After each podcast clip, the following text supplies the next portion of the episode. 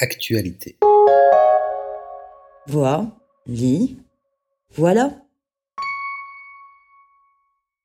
La Zébéléienne, un livre de Gros Papa et Sonia San, chez Evalou Édition. Alors voilà, c'est l'histoire d'une hyène. Une hyène avec des taches, donc une hyène tachetée.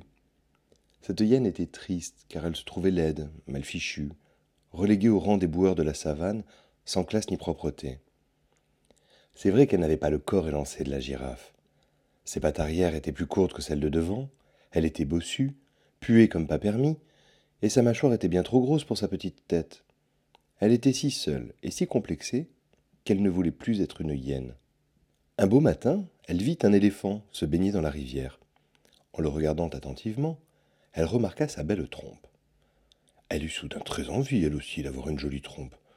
Avec un tel organe, j'aurais une classe folle, se dit-elle. Le nec plus ultra de la beauté.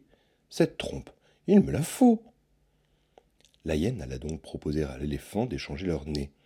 Elle lui donnerait sa truffe, il lui donnerait sa trompe. Curieuse idée, mais bon. Intriqué par ce marché plutôt étrange, l'éléphant accepta avec plaisir et lui tendit sa trompe. Après cet échange, notre hyène tachetée regagna la savane, arborant fièrement sa trompe collée au milieu de la figure. La zébéléienne présente un fameux cas de pathologie type Frankenstein, mais inversé. Non pas un monstre à assembler, mais une créature qui va littéralement se recomposer. L'histoire est celle d'une hyène, digne représentante de ces charognards au rire détestable, mais une hyène qui ne rit pas, bien au contraire. C'est la dépression totale qui l'accable en réalité, les complexes tous azimuts, l'invasion de cafards, son corps la rebute, rien ne convient, circuler, faut tout changer.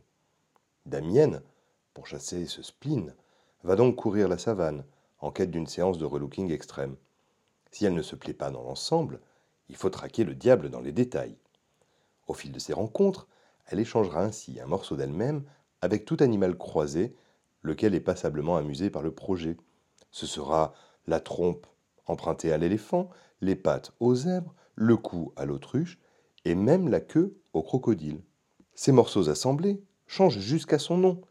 Elle finit par devenir Hippo chacroco zébéléienne truche tachetée, reflétant avec un tendre humour toutes ces pièces rapportées. Se customisant ainsi au fil des pages, Damienne se procure un bref repos. Mais bien vite, l'insatisfaction la gagne encore, encore et encore. Et que faire? Eh bien, trouver une nouvelle pièce à changer. Et se poursuit alors cette fuite illusoire, la quête incessante d'une amélioration de soi, tonneau des Danaïdes à jamais percé, que le désir d'être une autre qui sans cesse rugit. D'ailleurs, pour une hyène, ça ne manque pas de classe, le rugissement. Dans ce bel album, qui aurait pu ne jamais connaître de fin, après tout, on peut tout aussi bien changer des morceaux tels que des abats, se dessine ce combat dans l'acceptation de soi. La quête de l'identité, une obsession qui n'épargne personne, dès l'enfance, celle du corps que l'on vaudrait différent, amélioré, suivant des canons de beauté tout aussi éphémères que fragiles. Damienne trouvera l'amour, qui la rendra à elle-même, acceptée pour ce qu'elle est naturellement, sans artifice. Le tout est servi par un superbe dessin qui bricole ce corps hirsute, au cœur meurtri par la frustration. Ah, jalouser le corps d'autrui, sans jamais que cela ne prenne fin. La narration, elle, est limpide, et les plus jeunes entendront sans peine le propos et le thème, qui leur fera par ailleurs saisir les mots de Simone de Beauvoir, J'accepte la grande aventure d'être moi-même. C'est là toute la magie de la zébéléienne.